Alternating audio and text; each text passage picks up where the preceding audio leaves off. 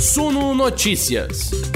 As notícias que afetam os mercados do Brasil e do mundo, comentadas para você. Olá, investidores, bom dia a todos vocês. Sejam todos muito bem-vindos à nossa Morning Call do Suno Notícias. Eu sou Gregory Prudenciano, editor multimídia, apresentador das nossas lives e agora passaremos juntos os próximos minutos olhando para frente, tentando entender o que deve fazer preço neste mercado e o que, que você deve olhar de lupa, assim como eu passo o dia inteiro fazendo. Sejam mais uma vez todos muito bem-vindos. Deixe seu comentário. Quero saber de onde que você nos assiste agora, você que está ao vivo pelo YouTube e você que está pelo YouTube também em outro momento, deixe seu comentário aqui. Você que nos ouve pelas plataformas de podcast, mesmo caminho. Batemos em 45.700 inscritos no nosso canal. Vamos agora buscar os 45.800 então já deixa o seu like aqui, se inscreva no nosso canal. Para vocês que nos ouvem pelas plataformas de podcast, o caminho é o mesmo, é deixar o like de um lado e seguir o nosso perfil de outro. De onde vocês nos acompanham? Será que vai ter greve de caminhoneiro? Será que vai voltar a ser tributados dividendos? Né? Voltarão a ser tributados? Quais serão os sinais que o mercado vai pegar na ata do Copom, que foi divulgado agora há pouco? E o que o balanço da Via e da Melius vai fazer com as ações dessas empresas? Será que os preços do petróleo voltam a cair e puxam as ações da Petrobras? A semelhança do que aconteceu ontem, agora cedo, os preços estavam caindo de novo. É bastante coisa para a gente entender. Vamos juntos, então já, já senta o dedo no like, se inscreve no nosso canal e vamos embora. Nosso noticiário começa agora, logo depois da vinheta.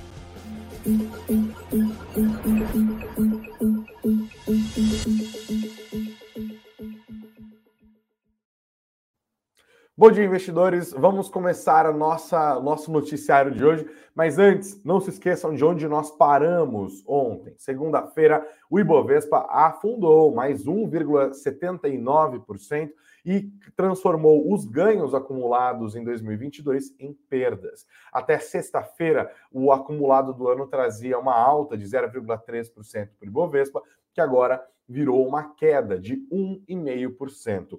Ah, no fechamento de ontem, o Ibovespa terminou nos 103.250 pontos. A moeda americana vai para o caminho contrário. Desculpem. O dólar subiu 1,60% ontem e terminou nos R$ 5,15. R$ 5,1565. Foi avançando para o terreno dos R$ reais, né? O IFIX caiu 0,34%, vai acumulando perdas do IFIX nos últimos pregões e foi aos 2.771 pontos. Um dos culpados por fazer com que o Ibovespa fosse tão para baixo ontem foi o petróleo, tá? Os preços do petróleo caíram, levaram consigo as ações da Petrobras, as ações da PetroRio, as ações da 3R Petróleo.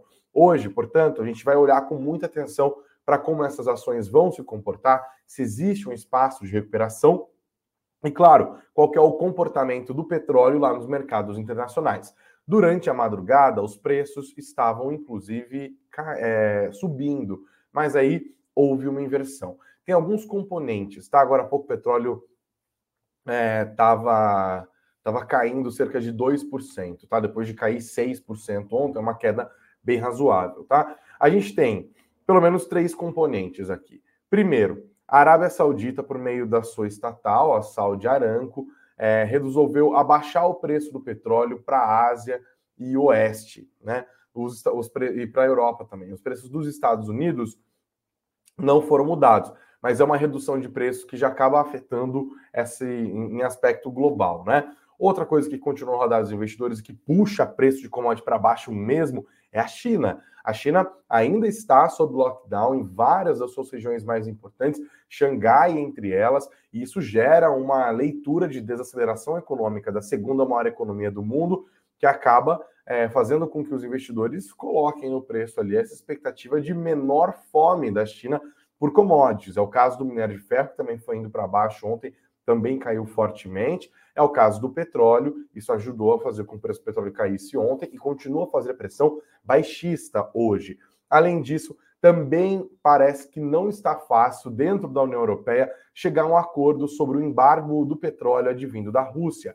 Essa seria uma das mais graves, uma das mais fortes sanções a serem impostas contra a Rússia de Vladimir Putin, ainda no contexto de punições do Ocidente por conta da invasão russa na Ucrânia. Só que países europeus, especialmente, dependem grandemente do petróleo que é produzido na Rússia, e aí está difícil chegar a um acordo entre os 27 Estados-nação que compõem ali a União Europeia. Hoje, inclusive, França e Hungria vão se reunir para discutir o tema. A Hungria é vocalmente contrária ao embargo do petróleo russo, tá? Isso está dificultando. E engraçado, porque um dos países que mais barrava essa discussão, que é justamente a economia mais relevante da Europa, a Alemanha, agora já começou a sinalizar a possibilidade de aderir a isso, né? Só que a Hungria é diferente. O Orbán, embora ainda seja inclusive um país que é membro da OTAN, tem lá os seus laços com o Vladimir Putin, né? É um líder autocrata, conhecido, inclusive, é um líder iliberal, como dizem os cientistas políticos, né?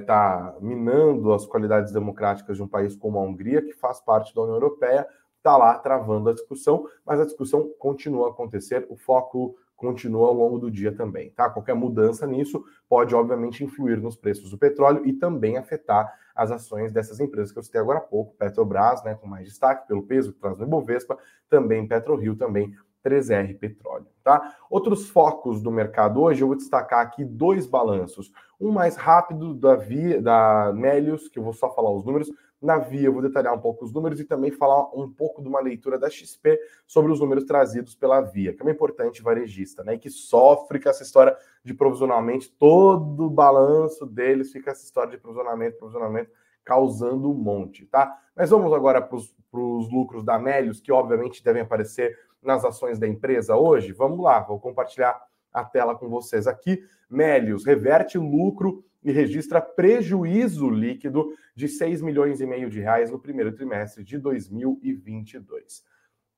No primeiro trimestre de 2021, a empresa havia registrado um lucro de 3 milhões e 17 mil reais.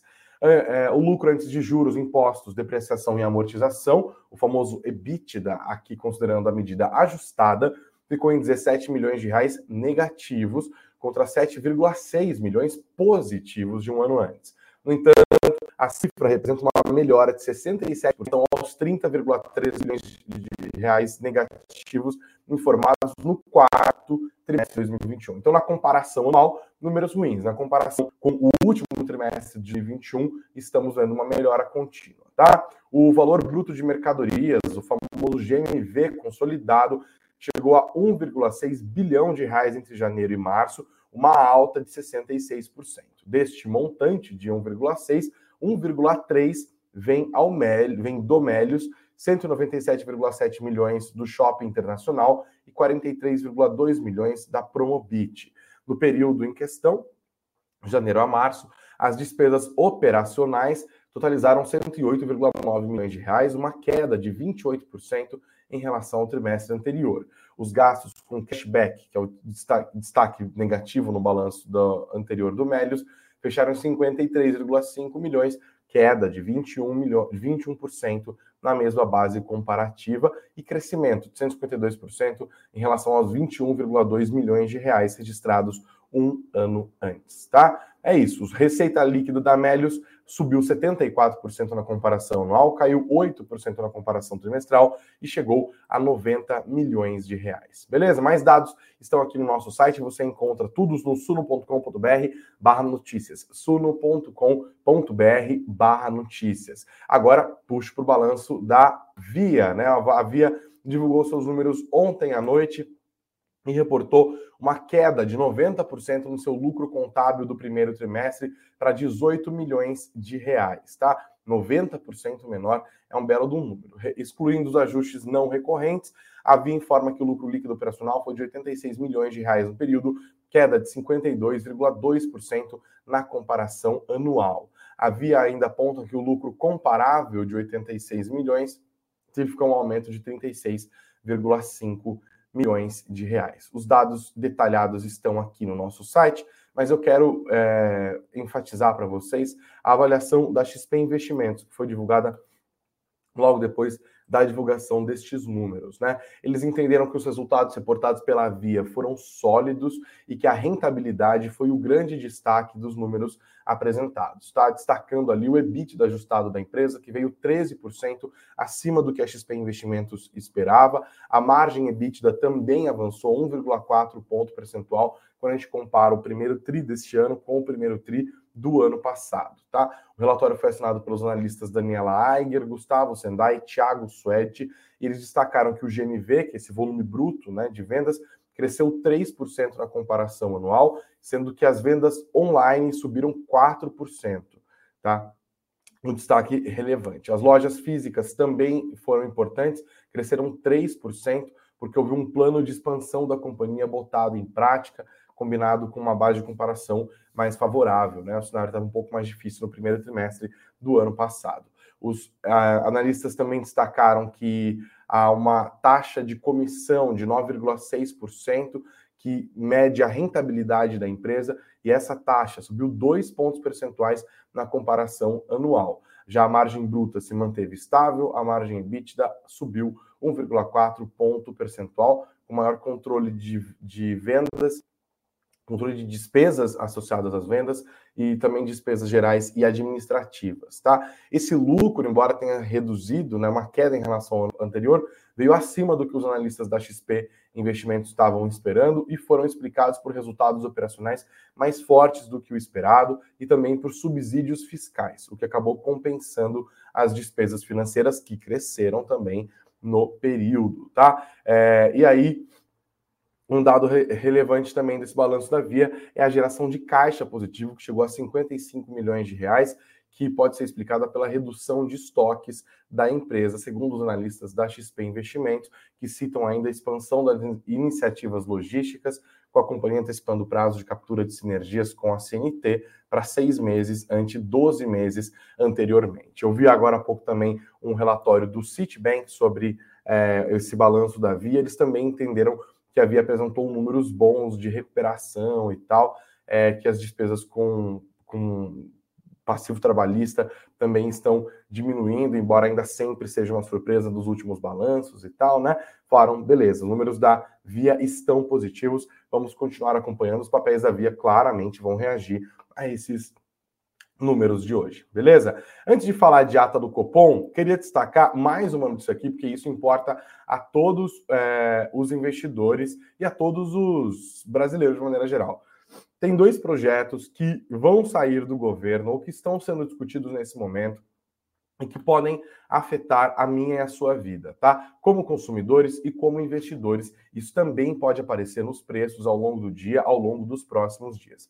O primeiro é essa possível redução do imposto de importação para é, várias categorias, para 11 produtos. Na verdade, não é nenhuma redução, tá? É uma zerada mesmo. O governo discute zerar o imposto de importação de 11 produtos para tentar diminuir a inflação, para tentar reverter esse processo. Leio para vocês a matéria que está no nosso site, está no suno.com.br notícias. Vendo um cenário de inflação persistente, com 11,3% mensurados pelo IPCA, o governo federal prepara uma medida para zerar a alíquota do imposto de importação de 11 produtos, entre eles o aço. O corte no imposto de importação deve ser anunciado na quinta-feira e deve incluir produtos da cesta básica e da construção civil, segundo a apuração do Estadão, com fontes credenciadas que participaram da elaboração da proposta. A lista detalhada, no entanto, não foi divulgada. Apesar, além disso, o governo também planeja um corte de 10% na tarifa geral de importação praticada pelo Brasil. Na quinta-feira também o governo deve anunciar uma nova redução dessa tarifa externa comum do Mercosul, o que incidiria sobre quase todas as importações brasileiras, deixando de fora poucos setores como automóveis e cana-de-açúcar. A ideia, a revelia dos demais países que integram o grupo, né, o Mercosul, é fazer um novo corte nas alíquotas cobradas para a compra de produtos de fora do bloco, a exemplo do que foi feito no fim do ano passado.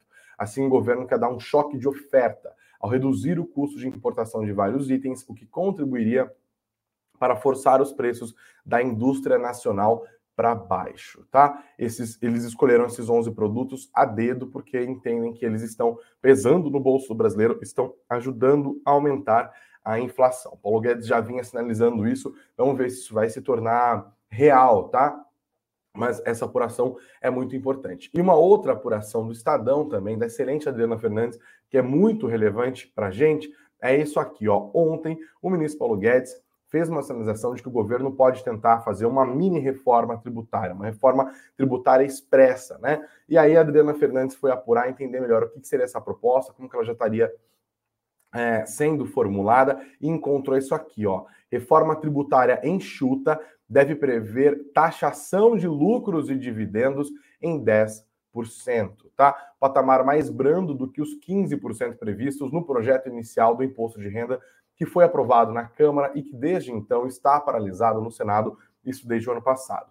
Hoje, óbvio, você deve saber, lucros e dividendos pagos pelos acionistas de, de pagos aos acionistas de empresas são isentos de pagamento de imposto de renda.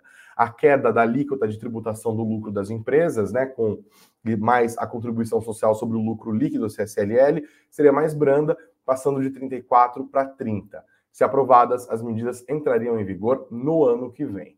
No texto aprovado na Câmara, o corte da tributação da alíquota do imposto de renda para pessoa jurídica caía dos atuais 25 para 18, enquanto a alíquota CSLL, que hoje tem três tipos, né, 9, 15 e 20, cairia um ponto percentual, mas essa medida estaria condicionada à revogação de benefícios fiscais dos, do PIS-PASEP e do COFINS que são destinados a setores específicos. Então, tem proposta do próprio governo para tributar lucros e dividendos em 10%, tá? Isso volta a ser discutido a partir de agora. Vamos ver se há a possibilidade de ser aprovado. A gente está num ano eleitoral, tem muita pressão política para ser feita, mas a gente não tem certeza se isso vai acontecer, mas tem essa proposta. O próprio ministro Paulo Guedes já falou que poderia enviar essa proposta, e essa proposta deve vir com taxação de lucros e dividendos, só que numa alíquota diferente da proposta que foi aprovada na Câmara e que está travada no Senado Federal desde o ano passado.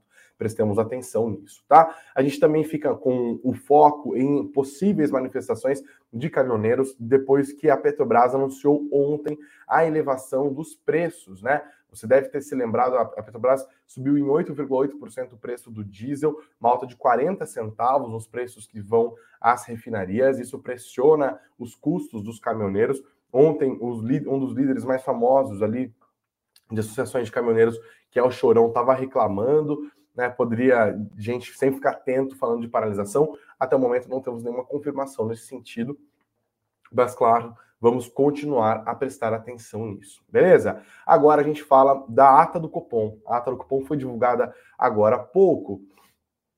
É, e a gente tem que olhar para isso porque vai pegar nos mercados futuros, que mais uma vez acaba pegando no setor de varejo, no setor de tecnologia. Isso é bem importante, beleza? Mas está aqui, resolvi separar essa matéria dos meus colegas Estevão Tayari e Larissa Garcia, do Valor Econômico, que já fizeram uma leitura dos principais destaques da ata do Copom. Para você que está por fora disso, o Copom divulgou na semana passada a sua decisão, né? Subiu os juros dos 11,75% para os 12,75% e sinalizou que deve haver novos aumentos nas próximas reuniões. Na terça-feira seguinte à divulgação da decisão do Copom, que foi na quarta-feira passada, a divulgação da ata, né, que discute com maneira um pouco mais detalhada o que estava sobre a mesa ali dos formuladores de política monetária aqui do nosso Banco Central. O mercado lê com atenção essa ata para tentar buscar nela dicas de para onde vai a nossa política monetária, quais serão os próximos passos. Lembrando que tem decisão de política monetária que vai ser tomada em junho. E aqui temos um rápido resumo desta ata que já está lá disponível no site do Banco Central inclusive, tá? O Comitê de Política Monetária afirmou nesta terça-feira que o ciclo corrente de elevações da taxa básica de juros foi bastante intenso e tempestivo, conforme a ata referente ao encontro realizado pelo colegiado na semana passada. E aqui eles escreveram, abre aspas, o Copom iniciou sua discussão com a avaliação do ciclo de ajuste empreendido até a reunião.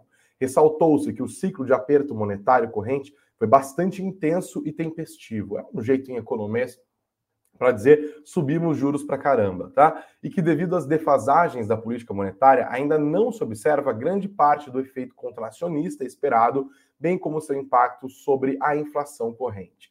Que é economês também para dizer, quando você sobe juros, o efeito na economia não é automático, tá? É a tal da defasagem que eles estão citando aqui. Então eles falam, olha, como a gente subiu os juros e subiu juros para caramba, e ainda tem que considerar esse efeito da defasagem, o efeito todo da nossa política monetária mais apertada, mais hawkish, ainda não foi visto nem na inflação, ou seja, não fez todo o efeito possível de baixa na inflação, e nem sobre a atividade, que tem esse efeito contracionista que eles estão falando, que é o famoso, que eu sempre falo aqui, o freio de mão na atividade, que acaba derrubando o PIB, derrubando vendas de comércio e por aí vai.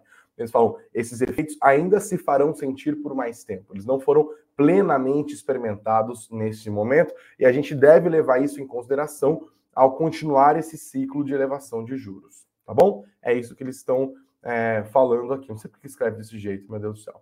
Mesmo assim, o colegiado notou, abre aspas, é, o colegiado, abre aspas, notou que ocorreu deterioração marginal tanto na dinâmica inflacionária de curto prazo quanto em suas projeções mais longas, ainda que o cenário esteja cercado de incerteza e volatilidade acima do usual. Eles falaram, ou seja, é, ainda vai fazer mais efeito essas altas de juros que a gente fez, mas as projeções para a inflação se deterioraram, subiram, tanto no curto prazo quanto no longo prazo, ainda que o cenário seja tomado de incertezas. A gente pode esperar movimentos para qualquer uma das decisões, direções, mas há uma prevalência de perspectiva de inflação mais alta. Neste contexto, que eu acabei de citar, continua o texto, o Copom debateu as opções de política monetária para o encontro, concluindo que o novo ajuste de um ponto percentual para cima era apropriado. O colegiado lembrou que a decisão levou em conta o conjunto de projeções analisado, assim como o balanço de riscos para a inflação prospectiva, tá? Conjunto de projeções, é justamente as projeções do mercado, e também o balanço de riscos, né? Porque ah, tem riscos de inflação para baixo, riscos de inflação para cima, mas os riscos de inflação para cima são preponderantes sobre os riscos de pressão baixista na inflação. O colegiado destacou que a decisão de sinalizar alta menor do que um ponto percentual da taxa básica de juros na sua próxima reunião foi considerada a mais adequada por uma série de fatores. Porque eles falaram, ó, subimos os juros agora a 12,75% é, e vamos continuar a subir, vamos subir na próxima reunião, mas menos do que subimos agora, ou seja, menos do que um ponto percentual. E aí vem o texto. Os membros do Copom discutiram a sinalização futura, né? Quanto que vai subir de política monetária. O comitê optou então por sinalizar como provável uma extensão do ciclo com um ajuste de menor magnitude na próxima reunião. Tal estratégia foi considerada mais adequada para garantir a convergência da inflação ao longo do horizonte relevante. A gente está falando de 2023 e 2024, o horizonte relevante é ano que vem, o outro e o ano seguinte assim como a ancoragem das expectativas de prazos mais longos, as projeções do mercado. Ao mesmo tempo que reflete o aperto monetário já empreendido, reforça a postura de cautela da política monetária e ressalta a incerteza do cenário. É isso o mais importante, tá? Por que, que a gente vai subir juros mais um pouquinho? Porque nós estamos considerando que há uma piora nas projeções e nós queremos melhorar essas projeções, queremos sinalizar ao mercado que nós estamos muito preocupados com a inflação e faremos o necessário para colocá-la é, convergindo à meta em 2023 e 2024, porque nesse ano já foi, mas também não faz sentido subir tanto juros assim, porque ainda não foi sentido todo o efeito da alta de juros que já foi feito anteriormente, e também o cenário adiante de nós está cheio de incertezas e adotaram aqui essa expressão postura de cautela da política monetária. E aí eles pontuaram. O Copom avaliou em sua última reunião os riscos em torno do cenário de referência para o crescimento econômico em 2022 e 2023. O Copom ressaltou que o crescimento econômico veio em linha com o que era esperado, mas o aperto de condições financeiras, a elevação dos juros, cria um risco de desaceleração mais forte que o antecipado nos trimestres à frente, quando seus impactos tendem a ficar mais evidentes. Essa história, né? Sobe os juros, tem esse efeito de defasagem, isso pode derrubar a economia ali na frente. O segundo ponto debatido pelo colegiado foi o risco fiscal e como isso afeta a condução da política monetária. Eles pontuaram que a incerteza em relação ao futuro do arcabouço fiscal atual resulta em elevação dos prêmios de risco e aumenta o risco de desancoragem das expectativas de inflação e que esse movimento já é observado em alguma medida e já está incorporado nas expectativas de inflação para prazos longos extraídas da pesquisa Focus, assim como nos preços de diversos ativos locais. E o Copom também enfatizou que o nível de aperto monetário apropriado é também condicional ao arcabouço fiscal vigente. Do que que esses caras estão falando, Gregory? Seguinte, eu sei que tem fã de político que a galera dá uma tremida aqui, mas é o seguinte, o mercado não confia no governo Jair Bolsonaro em termos fiscais. Nós estamos, desde o ano passado, assistindo o desmonte de parte da nossa política fiscal que foi montada, inclusive, lá no governo Temer, em resposta à gastança que foi instituída pelos governos Dilma Rousseff, certo? Aí, uma das principais efeitos disso foi justamente o teto de gastos. Teto de gastos que foi parcialmente desmontado, ou para alguns economistas, de fato, implodido no ano passado, quando da PEC dos precatórios, que alterou a regra de cálculo e ainda criou um subteto para o pagamento dos precatórios para liberar espaço para o governo gastar mais neste ano.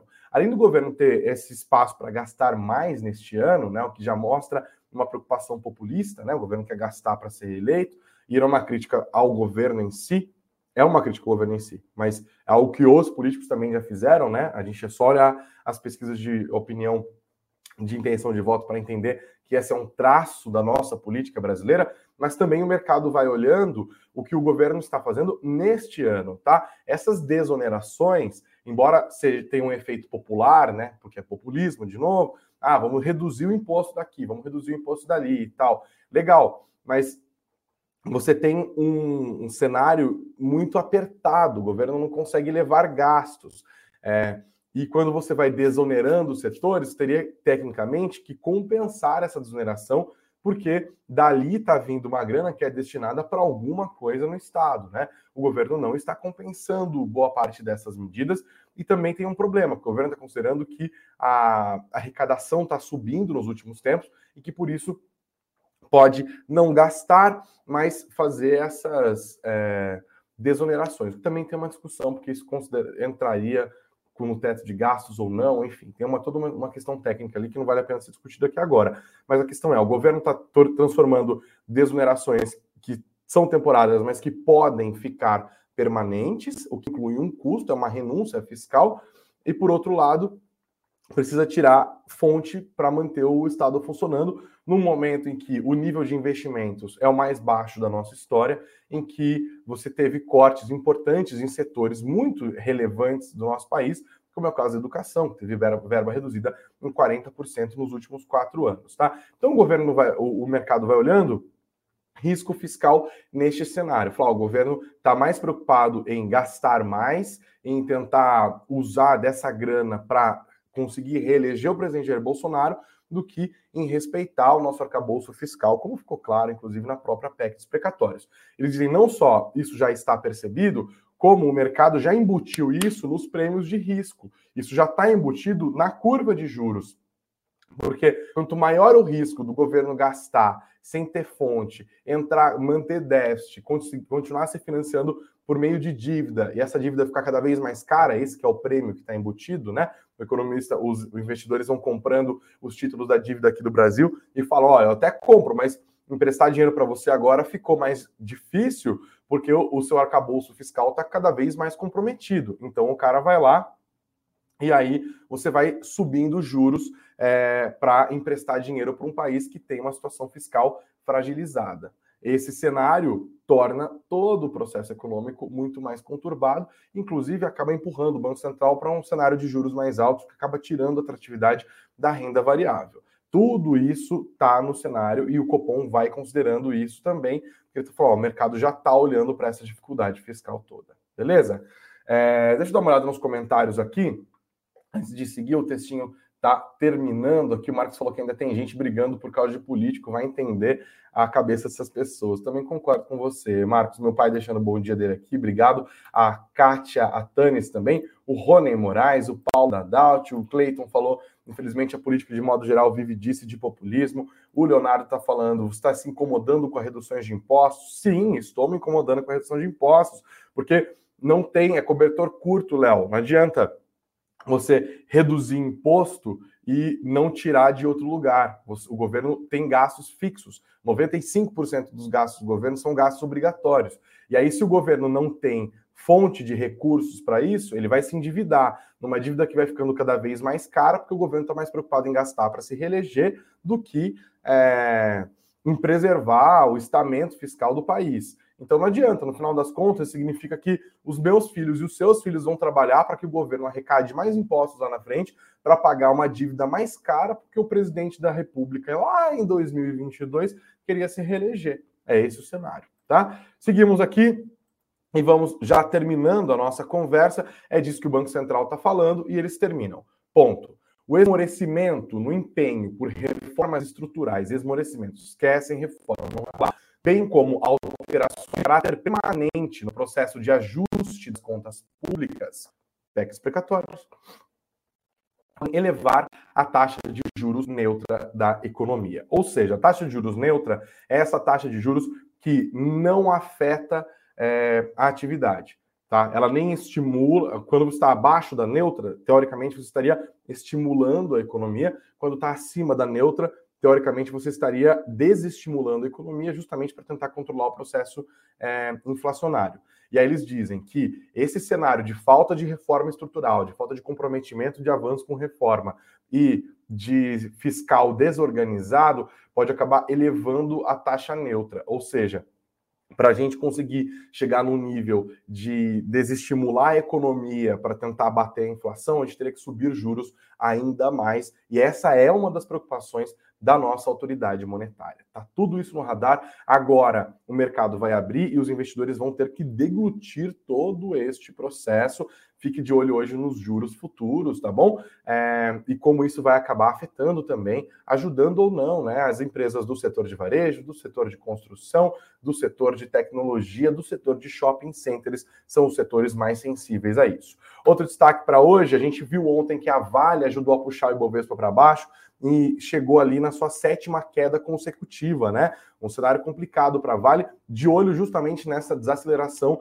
da economia chinesa. Mais uma má notícia: hoje o minério de ferro, lá negociado no porto de Qingdao, na China, caiu 2,34%. A tonelada do minério de ferro está sendo negociada a 126 dólares e 88 centavos, tá? Então é surto de Covid, problemas logísticos, fraqueza da demanda interna da China, tudo isso puxando para baixo os preços do minério de ferro. Isso vai é, afetando também. E você que tem ações da Vale, você que tem ações da CSN, você que tem ações da Uzi Minas, você que tem ações da Gerdau, Metalurgia Gerdau, tudo isso fica é, no radar da galera, tá bom? Isso entra hoje no, no, no foco também. É, além disso, eu não vou detalhar muito esse noticiário aqui, mas está com melhoram ele reconheceu isso agora, né? Como eu estava dizendo, falou das projetos de interação é, em tamanho de política e gastos do excelente negócio também do Estadão hoje, dizendo aqui, ó, Centrão atua por jabuti de 100 bilhões de reais que favorece empresário rei do gás. Destaco rapidamente como aqui, tá? O Centrão que é parte da base do presidente Jair Bolsonaro, opera no Congresso Nacional para aprovar um projeto bilionário que prevê a construção de gasodutos no país. A proposta cai como uma luva para viabilizar projetos do empresário Carlos Soares e seus sócios, hoje os únicos donos de autorizações para distribuir gás em oito estados do Norte, Nordeste e Centro-Oeste. Nos planos do Centrão está retirar 100 bilhões de reais do lucro com a exploração do pré-sal, que teriam como destino o Tesouro Nacional e direcionar para quitar o custo das obras. O valor se aproxima de tudo o que o governo tem para despesas com investimentos e custeio da máquina pública em 2022. Desde 2015, já houve ao menos 10 tentativas de criar o fundo para bancar a rede de gasodutos, conhecido como Brasduto, por meio de projetos de leis e emendas provisórias. Nenhuma teve êxito. êxito. Desta vez, porém, empoderado pelo presidente Jair Bolsonaro, o Centrão acredita que tem voto para concretizar o plano apelidado no meio político de Centrão Duto. Um caminho para isso já foi traçado. A proposta viabiliza o projeto de Soares, ex-sócio fundador da OAS, lembra do OAS? Do Mensalão, do Lula e tal, blá blá. Além de, das oito distribuidoras do Norte, Nordeste e Centro-Oeste, o empresário possui quatro autorizações para construções de redes de gasodutos. O que ele não tem e precisa é a origem dos recursos que vão bancar os dutos para conectar as regiões isoladas, onde vai ter gás, aos grandes centros onde estão os clientes. Para isso, ele e seu sócio precisam deste tal do Brasduto, né? Qual que é o plano? É incluir isso como um jabuti, que é um termo que o pessoal costuma usar para emendas que não têm relação com propostas originais, no projeto de lei 414, que é um texto que trata de medidas de modernização do setor elétrico. Na semana passada, o relator do texto, deputado Fernando Coelho Filho, do União Brasil teve uma conversa na qual os termos com o presidente da Câmara Lira que vir é de surpresa durante a votação da urgência do projeto, a entrar no texto sem a dos deputados. Esse centrão duto aí é criticado pela Associação dos Grandes Consumidores Industriais de Energia e de Consumidores Livres, a Abrace, que tem entre seus membros empresas como Alcoa, Braskem, CSN, Gerdau, Nestlé, Suzano Votorantim Cimentos, afirma que o centrão duto que se conectaria a usinas termoelétricas representa, abre aspas, um ônus elevado para todos os consumidores de energia elétrica, um desenho ineficiente, privilégios para alguns empreendimentos de geração, com características muito específicas em momento de um planejamento de contratadas em eficiência e modernização é, do mercado. Beleza? Já estão se manifestando e dizem ainda que é importante ressaltar que os riscos recorrentes que os projetos de lei do setor energético vêm sofrendo com a inclusão dos chamados jabutis, como a construção de gasodutos subsidiados pelo setor elétrico ou pelo Tesouro, como é o caso desse, desse gasoduto, com fortes impactos para os consumidores e contribuintes brasileiros. É isso, nossos impostos estão aí para financiar interesses políticos eleitorais do Centrão. Ah, lá, sofrimento, né? Tá puxado o negócio. Galera, vamos continuar aqui hoje com é, o nosso noticiário? Não, chega. Já somos 36 mil. Você fica junto com a gente no BR barra notícia. Não se nos links que estão na descrição e, e conteúdo gratuito para você fazer download aqui. Hoje, às 19 horas, estaremos juntos, com certeza. Então já cola junto com a gente. Presta atenção no noticiário de Lupinha aqui e vamos juntos. Obrigado a todos pela audiência. Dia terça-feira, dia 10 de maio de 2022.